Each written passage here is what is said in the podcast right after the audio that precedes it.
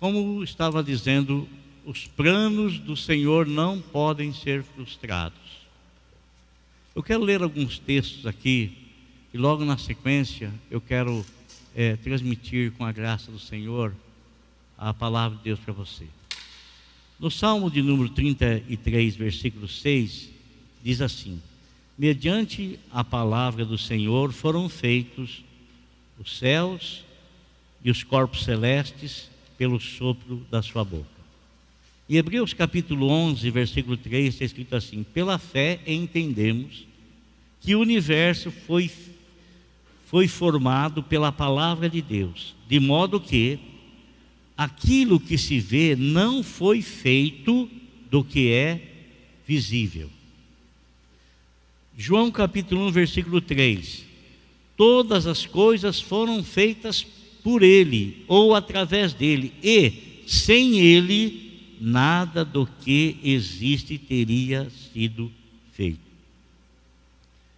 Colossenses 1,16: Porquanto nele foram feitos, criadas todas as coisas nos céus e na terra, as visíveis e as invisíveis, sejam tronos ou dominações, sejam governos ou poderes, tudo foi criado por ele e para ele.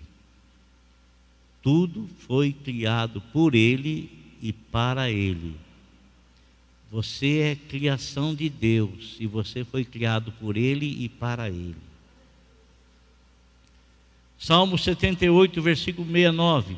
Construiu seu santuário como no alto céu, como, na, como a terra, que consolidou para sempre. Amém.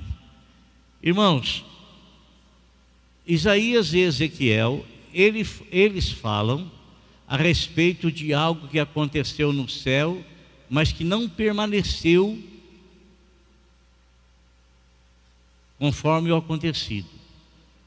Você sabe que o anjo portador de luz chamado Lucifer, ele administrava para Deus um jardim chamado Jardim do Éden de pedras afogueadas, minerais.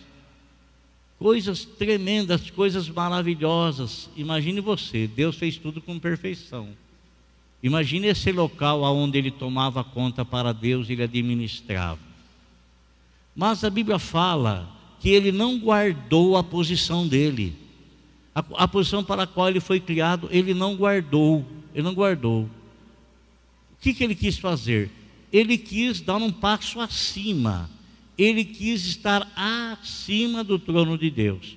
Consequentemente, Deus não aceitou isso. Deus então o expulsou do jardim do Éden de pedras afogueadas. Quando Deus criou a terra, nós vemos aqui que Deus criou todas as coisas. Deus criou a terra. Ah, Deus criou tudo, tudo, tudo, tudo, tudo, tudo que nós vemos, coisas visíveis e invisíveis. O que nós vemos, tudo foi criado por Deus. Você foi criado por Deus, eu fui criado por Deus. O homem foi criado por Deus e toda a fauna e flora, tudo foi criado por Deus, todas as coisas. E tudo foi criado para a glória de Deus, foi criado para Ele e para a glória dele. Como coroa dessa criação, a quem Deus colocou nas mãos a administração de todas as coisas criadas, Deus criou Adão. E ao criar Adão, ele criou também o local onde Adão iria permanecer, que era o jardim do Éden. Não era o jardim de pedra fogueada igual lá em cima, era um outro tipo de jardim. Mas o Senhor passou na mão de Adão a administração de todas as coisas criadas. Todas as coisas criadas. Indiretamente, todas as coisas estavam ligadas a Adão, porque Deus deu a ordem para ele para ele cuidar de tudo, para ele cuidar de tudo. Mas, infelizmente, infelizmente, Adão também não guardou a posição dele, não guardou. O que que Deus fez? Deus fez com Adão o que fez com Lucifer. Lucifer foi expulso de lá, Adão foi expulso do jardim do Éden e passou a vaguear. Agora, Irmão, Lucifer, ele criou dentro de si, ele criou, ele formou dentro de si o pecado. Adão não. Adão ele foi tentado. Por isso o Senhor, o Senhor jamais procurou e jamais procurará restaurar Lucifer de forma nenhuma, porque ele formou, ele criou. Agora o homem não, o homem foi tentado. Ao ser tentado e ser errado, Deus tirou ele da posição que ele tinha, porque ele não podia permanecer no jardim do Éden da forma como ele estava, para que ele não comesse da árvore da vida, para que ele não vivesse continuamente no pecado sem haver como resgatá-lo. O que que Deus faz? Deus, ele começa a trabalhar a história toda. Ele começa a trabalhar a história, e você sabe, irmão, que Deus, Ele não trabalha dentro do nosso tempo, não trabalha dentro do nosso tempo. Deus, Ele trabalha dentro da eternidade, dentro do tempo dEle. O tempo dele não se conta dia, o teu tempo se conta dia, o meu tempo se conta dia. Você, ao nascer, você já nasceu com data de validade. Data de validade. Você não sabe até quando vai ser. Eu também não sei até quando será o último dia. Eu não sei. Mas uma coisa é certa: a Bíblia fala que todos os nossos dias estão contados diante do Senhor. Todos os nossos dias. Você não sabe nada a teu respeito amanhã, mas o Senhor sabe. O Senhor sabe a teu respeito se você estiver com tua vida fora dos caminhos dele ou se você estiver com a sua vida dentro dos caminhos dele. Ele sabe tudo, você não sabe nada. Um homem, quando ele é chamado de prudente, é alguém que é alertado a respeito de determinada situação e ele não trata aquilo com indiferença. Ele é uma pessoa prudente. Ele é uma pessoa prudente. Ele se previne, se precaver de uma situação que pode acontecer, que pode ocorrer. Deus, amado irmão, no plano eterno dele, Deus Pai, Deus Filho, Deus Espírito Santo, que trabalharam juntos na formação e na criação de todas as coisas, eles também projetaram, planejaram a salvação, a busca da redenção do homem. Busca da redenção do homem. E o Senhor Deus, ele trabalhou toda a história, toda a história. Se você procurar biblicamente, você vai perceber, não somente no, no, nos registros bíblicos, mas nos livros de história, você vai perceber que houve um trabalhar de Deus quando você liga uma coisa com a outra, um trabalhar de Deus para acontecer o resgate, o resgate da vida do homem. Por quê? Porque o homem foi preso pelos grilhões do pecado, foi preso pelos grilhões de Satanás, e haveria que ter de ser pago um resgate para que o homem fosse liberto dessas garras. E esse resgate, ele teria que ser pago com sangue. Está escrito que sem derramamento de sangue não há remissão de pecado. Sem derramamento de sangue não há purificação e não há perdão de pecado. Quando Adão pecou, todos os demais que vieram a partir dele, todos os demais, todos mais nasceram na mesma situação dele, na mesma circunstância dele, todos os demais. Todos os pecados que existem hoje no mundo vieram pelo primeiro pecado, a desobediência de Adão para com Deus. As pessoas hoje desobedecem a Deus de muitas formas, de muito jeito, de muita maneira, mas tudo começou daquele lá atrás, na desobediência de não fazer aquilo que Deus pediu para não fazer. Consequentemente, o pecado foi se alastrando, foi tomando conta da vida do ser humano, da vida do homem, foi se alastrando até chegar aos pontos que nós estamos vendo hoje. Mas, por causa disso, Deus ele virou as costas para o homem, não quero saber mais do homem, o homem que se exploda, o homem que se vire, o final dele, além de ser o pó da terra, será também viver eternamente distante de Deus em tormento eterno. Ele fez isso? Não, não. Deus não criou a, o homem para tal. Não criou o homem para tal, não é a vontade dele de forma alguma que tal aconteça com o homem. Não é, não é. Por isso ele trabalhou a história. Ele trabalhou a história e eu, eu, eu vou me, me, adiantar porque é uma coisa assim, seria muito minuciosa poder ter que falar tudo em muito tempo. Mas o apóstolo São Paulo, ele disse que na plenitude dos tempos, na plenitude dos tempos, quer dizer, o que é plenitude? Uma coisa cheia, uma coisa exata, uma coisa na hora, uma coisa no momento. Na plenitude dos tempos, Deus enviou seu Filho ao mundo. Ele falou isso. Agora, o próprio Senhor Jesus Cristo, quando esteve no mundo, ele falou o seguinte: que Deus ele nos amou. Você fala que Deus não te ama? Você fala que Deus não te ama? Você, menina, fala que Deus não te ama? Você fala que Deus não te ama? Você fala que Deus não te ama? Alguma coisa acontece, mesmo, você fala que Deus não te ama? Pois não é verdade o que você fala, porque aquilo que você fala contradiz o que o próprio Deus falou. E entre você e Deus, procure acreditar e aceitar a verdade de Deus. O Senhor Jesus Cristo diz que Deus, Ele nos amou. O amor de Deus foi tão grande, tamanho para com cada um de nós, tamanho, que tinha ele o único filho, não tinha mais não, era o único só. Ah, os outros todos eram criaturas, anjos todos são criados, os invisíveis, aquilo que nós não vemos. Nós não vemos, mas foram criados. Mas o filho não, unigênito, quer dizer, filho único. Deus, ele nos amou de tal maneira que deu seu filho único. Para quê? para que você crendo nele, você não venha a perecer, mas tenha a salvação, mas tenha a vida eterna. Nosso Senhor Jesus Cristo, ele repete novamente, ele disse: Eu vim para que todo aquele que em mim crê não pereça, mas tenha a vida eterna. Ora, se em Adão o homem vai caminhando distante da vontade de Deus, desviando-se em seus próprios caminhos e recebendo a consequência disso em Cristo Jesus, o caminho que Deus mostrou em Cristo Jesus, o homem regozija-se em encontrar-se com seu Criador e regozija-se em ser achado pelo seu Salvador, porque nosso Senhor Jesus Cristo disse que ele veio para buscar e salvar o homem que estava perdido.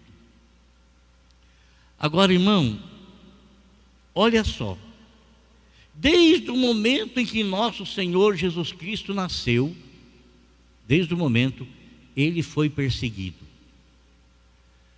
Por quê?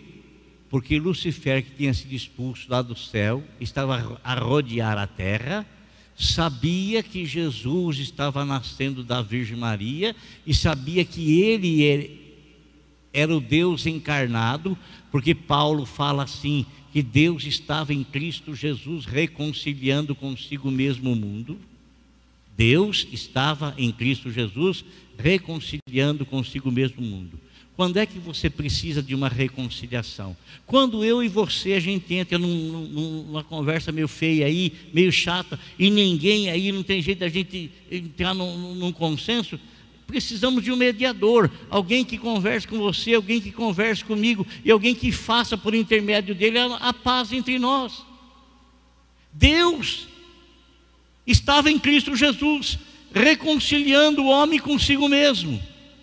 Por isso, Jesus, como Deus, ele não tem mãe, ele tem pai. Jesus nunca disse minha mãe que está no céu, nunca disse isso, mas ele disse Pai nosso que estás no céu, o meu pai que está no céu. E ele, como homem, ele não teve pai, ele só teve mãe. Então ele era 100% Deus e 100% homem. Então ele fez a ligação entre Deus e o homem. Eu sou o caminho, a verdade e a vida, e ninguém vem ao Pai a não ser por mim. A reconciliação entre o homem e Deus foi feito pelo mediador nosso Senhor Jesus Cristo, que veio trazer boas nova, boa nova aos homens. Deus ama vocês e quer salvá-los. Deus ama vocês e quer salvá-los. Desde o momento, amado, do nascimento dele, Lúcifer tentou destruí-lo, tentou matá-lo. Leia a história dele e você vai ver. Por quê? Para que não se cumprisse o plano, o projeto da Trindade, augusta e soberana, realizada na eternidade, de Jesus, do Deus se encarnar e vir resgatar o homem, isso é vir arrancar o homem das garras de Satanás, da mentira de Satanás, do engano de Satanás, das inverdades de Satanás. E nosso Senhor Jesus Cristo veio. Mas sabe, irmão, uma das grandes dificuldades que o Senhor Jesus Cristo enfrentou, ele enfrentou uma grande dificuldade, não foi, não foi com os pecadores, não. Não foi com aquelas pessoas, não foi com Maria Madalena, que era uma prostituta, não. Ele não teve dificuldade nenhuma com ela. Ele não teve dificuldade nenhuma com Zaqueu, que era tido como ladrão. Ele não teve dificuldade nenhuma, nenhuma com aquela mulher que, quando ele estava na casa de Simão lá, é, ela chegou por trás dele chorando, chorando, ajoelhada aos pés dele. E Simão disse assim: Se esse homem fosse um profeta, ele bem saberia quem é essa mulher que está ali tocando, porque ela é uma pecadora. Ele nunca teve problema nenhum com os pecadores. Não, ele teve problema sempre com os religiosos. Os religiosos que odiavam o que ele fazia, porque ele não se escondia dos pecadores, ele ia ao encontro deles. Ele não se ocultava dos pecadores, ele ia ao encontro deles. Ele não condenava os pecadores, aquilo que os outros, os demais faziam. E porque ele não fazia isso, ele não era considerado como um profeta de Deus, ele não era considerado como um homem de Deus, ele não era considerado como um santo de Deus, mas ele amava, ele amava estar no meio do pecador, dos pecadores. Ele amava. Ele disse em certa ocasião: Eu não vim chamar nenhum justo ao arrependimento, eu vim chamar o pecador ao arrependimento. Olha só que história tremenda, irmãos. Todos foram feitos por Ele, todos foram criados por Ele, todos, todos, todos, e para a glória dEle. Para a glória dEle. Olha, numa certa ocasião, o Senhor Jesus Cristo, onde é que ele está indo? Ah, ele está indo lá para Jerusalém. Ah, ele tinha que passar numa cidade, uma cidade chamada Samaritana. Samaria, onde moravam os samaritanos. Quem era o samaritano? Ó, oh, os samaritanos eram pessoas, eram judeus impuros. O que, é isso, judeu impuro? Era pessoas nascidas da união de um judeu e de um não judeu. Consequentemente, havia um conflito entre dois povos, os judeus e os samaritanos, porque os judeus detestavam os samaritanos porque por eles não serem uma raça pura. E os samaritanos odiavam os judeus por serem desprezados pelos judeus. E havia um questionamento religioso, religioso entre eles, porque os judeus diziam assim que o lugar da verdadeira adoração a Deus era em Jerusalém. E os samaritanos diziam que o lugar verdadeiramente de adoração a Deus, onde o Messias iria se manifestar, era no poço de Jacó, que era na cidade de Samaria, o poço que o próprio Jacó, que neto de, de, de, de Abraão, havia cavado, havia cavado, e os samaritanos diziam que o Messias iria se manifestar ali, e é ali o lugar onde eles adoravam a Deus. E havia essa discussão entre eles, tá? havia essa discussão.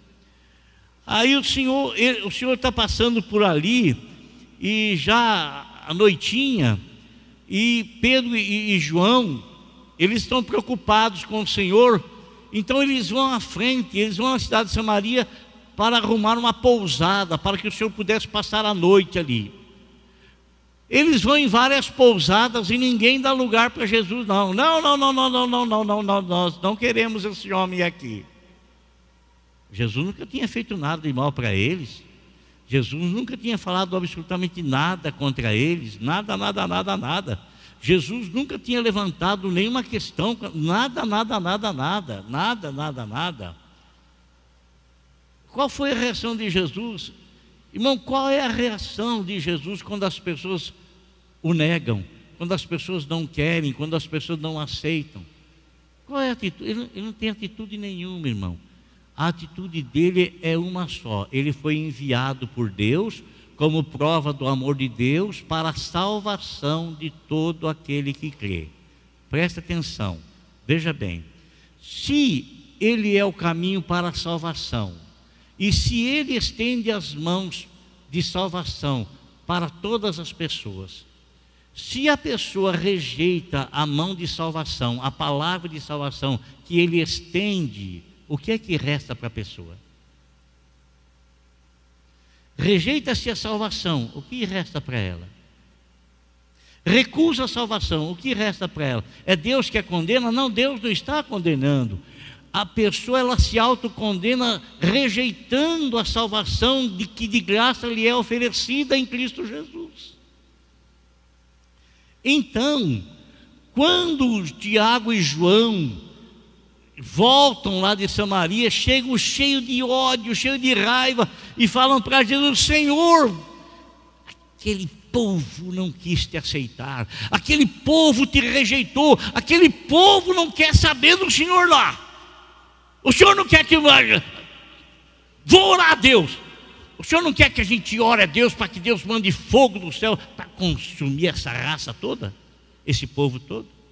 Jesus olhou calmamente para eles e falou assim: Espera aí, vocês estão pensando? Vocês não sabem que espírito vocês pertencem? Eu não vim destruir a alma do homem, eu vim para resgatá-la, eu vim para salvá-la. Irmãos, eram discípulos do Senhor, e tem muitos discípulos do Senhor que eles ainda não entenderam a graça de Deus, eles ainda não entenderam o amor de Deus, e, e, e ao invés de pregar a graça de Deus, eles pregam a, o juízo de Deus. Não, você não precisa falar de juízo de Deus para ninguém, irmão. Você não precisa falar de condenação para quem já está condenado. Não é isso a mensagem. A mensagem é de salvação para os perdidos. De salvação para os perdidos. Essa é a mensagem. A mensagem é de perdão para os pecadores. A mensagem é boas novas. Boas novas. Não, acabou esse episódio, mas presta atenção. Eu disse para vocês, viu, Júlia? Eu disse, sabe o que eu disse? Eu disse o seguinte, ó. ó sabe o que eu disse? Eu disse assim, ó que Jó disse que os projetos de Deus, os planos de Deus não podem ser frustrados. Você acha que o Senhor Jesus Cristo desistiu daquele povo porque aquele povo o rejeitou? Você acha que Jesus falou assim: quer, quer saber uma coisa? Quer que eles se explodam. Eles não me querem como Salvador, não tem jeito de ir para o céu, não. Então, eles que se virem. Foi isso que Jesus falou? Não, não foi isso que Jesus falou. Jesus ficou tranquilo, ficou calmo. Por quê? Ele entendia que Deus tinha um plano. E quando Deus tem plano, Deus tem estratégias. Deus tem estratégia. Você quer ver uma coisa? Para a gente ir, ir, ir, entrando na, na, na, na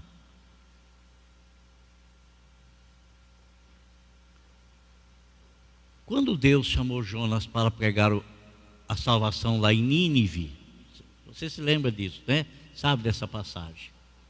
Você sabe por que, que o povo de Nínive recebeu a mensagem de, de Jonas com uma certa facilidade? Sabe por quê? Aquele povo recebeu a mensagem porque na história de Nínive há um conto que diz que Deus iria enviar um profeta, iria enviar o seu filho a Nínive e ele seria vomitado pela boca de um peixe. Quando Jonas recusou ir lá pregar, que ele foi jogado ao mar e Deus preparou um peixe, quando esse peixe chegou na praia do mar e vomitou Jonas, tinha muitas pessoas ali que viram isso, presenciaram isso. Então, quando Jonas percorreu a cidade de Nínive falando para que eles se arrependessem, tinha muita gente testemunhando daquilo que estava escrito na história deles, que ele havia sido vomitado por um peixe, e que ele era o filho de Deus, era o mensageiro. E isso levou-os todos, até o rei, à conversão. Agora, irmão, numa outra ocasião, numa outra ocasião, é, numa outra ocasião, o Senhor está novamente com o intuito de passar por Samaria. Ele sabia que ele tinha sido rejeitado. Ele ia usar a mesma estratégia? Não. O que, que ele ia fazer? Deu meio-dia, ele chegou aonde? no poço de Jacó. O poço de Jacó, onde era o local, onde era o lugar aonde os samaritanos adoravam a Deus, e eles diziam que quando o Messias se manifestasse, iria se manifestar por ali, e dali então o Messias iria ensiná-los. Ele está ali, judeu, está lá, meio-dia, de repente aparece uma mulher. A mulher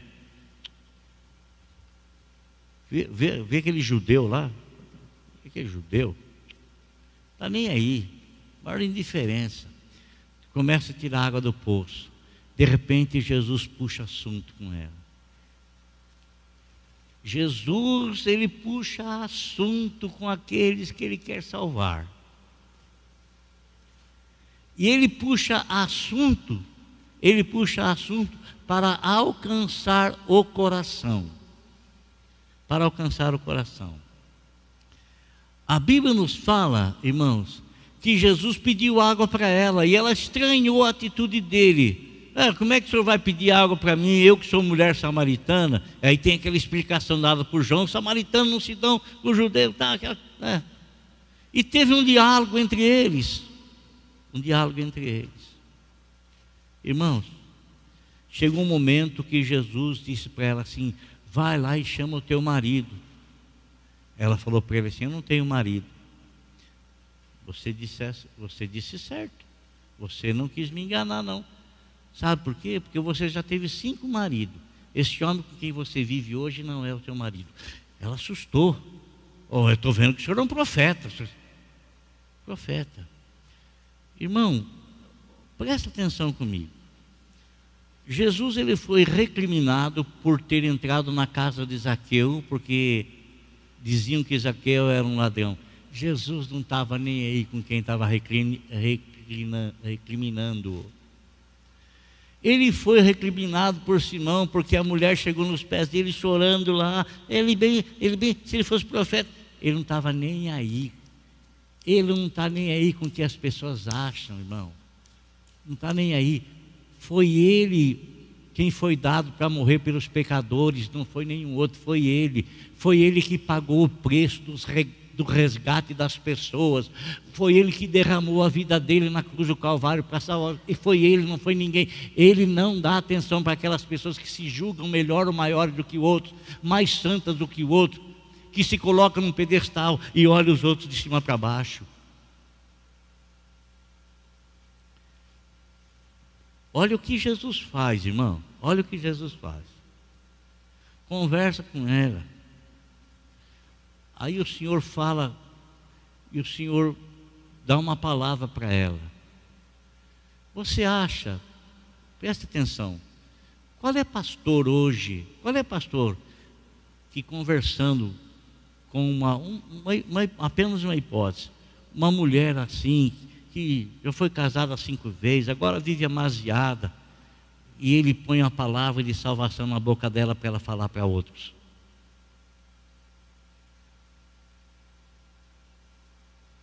Quem?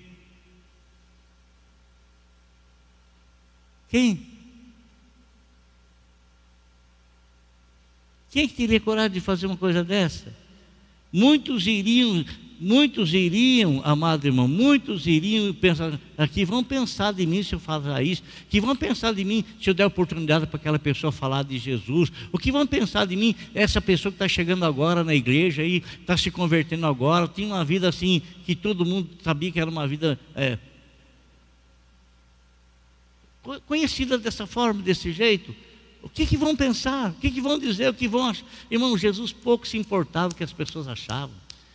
Ele se importava era com a alma daquela pessoa, com a vida daquela pessoa. Com a vida daquela pessoa. Jesus pôs, na, pôs a salvação para aquela mulher, irmão. Pôs a palavra de salvação nos lábios dela e ela se tornou uma missionária naquele momento, naquela hora. Ela recebeu da parte do Senhor, amado irmão, ela, ela, ela, recebeu uma bênção da parte do Senhor naquele momento. Ela foi lá na cidade, olha só, a cidade que tinha rejeitado Jesus, que não queria aceitá-lo de forma alguma, e que Tiago e João queriam cair, mandar fogo do céu para consumir aquele povo. Ela vai lá e ela faça na, naquela aldeia toda, dizendo: Olha, está lá no poço de Jacó. Onde, onde é que o Messias ia se manifestar para os samaritanos? Lá no poço de Jacó. Está lá um homem que disse tudo ao meu respeito. Porventura não é ele Messias? E a curiosidade tomou conta das pessoas, e aquele povão desceu lá no poço de Jacó. Foram até lá. E eles ficaram, eles rogaram, Carlão, eles rogaram, rog, eles, a Bíblia fala que eles rogaram para que Jesus ficasse com eles. No momento não queriam recebê-lo, agora eles rogam para Jesus ficar com eles. E a Bíblia nos fala que Jesus ficou dois dias com eles, falando, pregando, anunciando. Irmão, se Deus tem um plano de salvação para você, não adianta, esse plano vai se cumprir. Deus tem um plano de salvação para a tua vida. Não adianta as pessoas achar que você é isso, ou você não achar que você é aquilo, ou que você, minha irmã, é isso, aqui. Não adianta você achar. Ah, Jesus te ama do jeito que você é, Ele deu a vida dele por você, pronto, está acabado. E Ele não quer conversa com ninguém que venha eh, incriminá-lo a respeito disso, ou reprová-lo a respeito disso. Nada. De jeito nenhum. Olha, fui eu que paguei o preço da tua vida, o que, que o senhor tem que falar? Fui eu que dei a minha vida por, fui eu que derramei o sangue por você, foi o meu pai que te amou e me mandou para morrer por você. O que, que o senhor tem que falar? Cada um cuida da sua vida. A mulher vai lá. Aí depois de dois dias junto com Jesus, eles chegam para a mulher e falam, mulher, minha querida irmã, já não é mais pelo teu falar que nós acreditamos mas nós mesmos temos ouvido, estamos convencidos de que Ele é o Messias, de que Ele é o Salvador, de que Ele é aquele que devia, havia de vir ao mundo. Glória a Deus. Então, amado, o homem foi criado por Deus para a glória de Deus. O homem foi salvo e é salvo quando ele tem Jesus Cristo como teu Senhor para a glória de Deus. Para a glória de Deus. Portanto, meu querido, meu irmão, minha irmã, você que está me assistindo aqui, não conheço a tua vida, não sei nada da tua vida. A única coisa que eu posso te falar é que Jesus te ama, Jesus se importa com você e não importa o que você tenha feito, porque Paulo fala que Deus não leva em conta o tempo da nossa ignorância. Isso é, Deus não leva em conta os nossos pecados passados. O que Ele leva em conta é a partir do momento que nós o recebemos como nosso Senhor e como nosso Salvador. Ele apaga o nosso passado. Ele pega os nossos pecados e lança para a profundeza do mar e nunca mais se lembra dele. Amém, meus irmãos? Glória a Deus. Então, guarda isso no teu coração. A preciosidade que você tem para Deus, ela é demonstrada no amor que Deus de Deus ao entregar Jesus Cristo para morrer por você. Você não pode rejeitar isso. Se, se há pensamentos em teu coração de que o Senhor não te ama, se há pensamento em teu coração porque alguma coisa não tem dado certo na tua vida e você quer é, acusar, não faça isso, porque tudo que Deus quer, Ele quer o teu bem, o teu bem, o teu bem. Amém? Feche seus olhos, por favor. Glória a Deus, Jesus.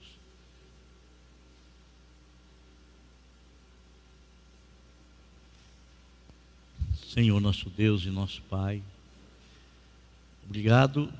Eu não mereço o teu amor, e nem estou justificando aqui que eu fiz isso, fiz aquilo de bom para merecer. Não mereço nada, nenhum homem merece nada, mas eu não posso recusar aquilo que me é ofertado, aquilo que é me oferecido inteiramente de graça, a salvação em Cristo Jesus que derramou a sua vida lá na cruz do Calvário e ressuscitou dentre os mortos, me garantindo que há uma vida após essa e que esta outra ela é eterna e que Ele quer que eu viva com Ele essa vida. Senhor, obrigado pela vida dos meus irmãos, irmãos que não rejeitaram o Senhor, não, não, irmãos que não se acharam superiores a outros, não, mas irmãos como eu, como todos, Pai, que necessitam da tua misericórdia, da tua compreensão e do teu amor. E nós, ó Deus amado, agradecidos estamos por olhar por nós com esse amor santo e misericordioso.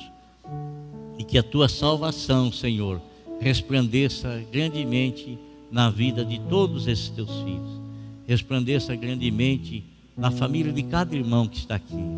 Que teu amor santo e bendito, Senhor, seja sentido no coração, e não apenas por um sentimento, porque o sentimento muda, mas sim é pela fé, acreditar, crer, crer, confiar que assim é, assim é, porque assim é que foi feito, Pai, em nome de Jesus Cristo.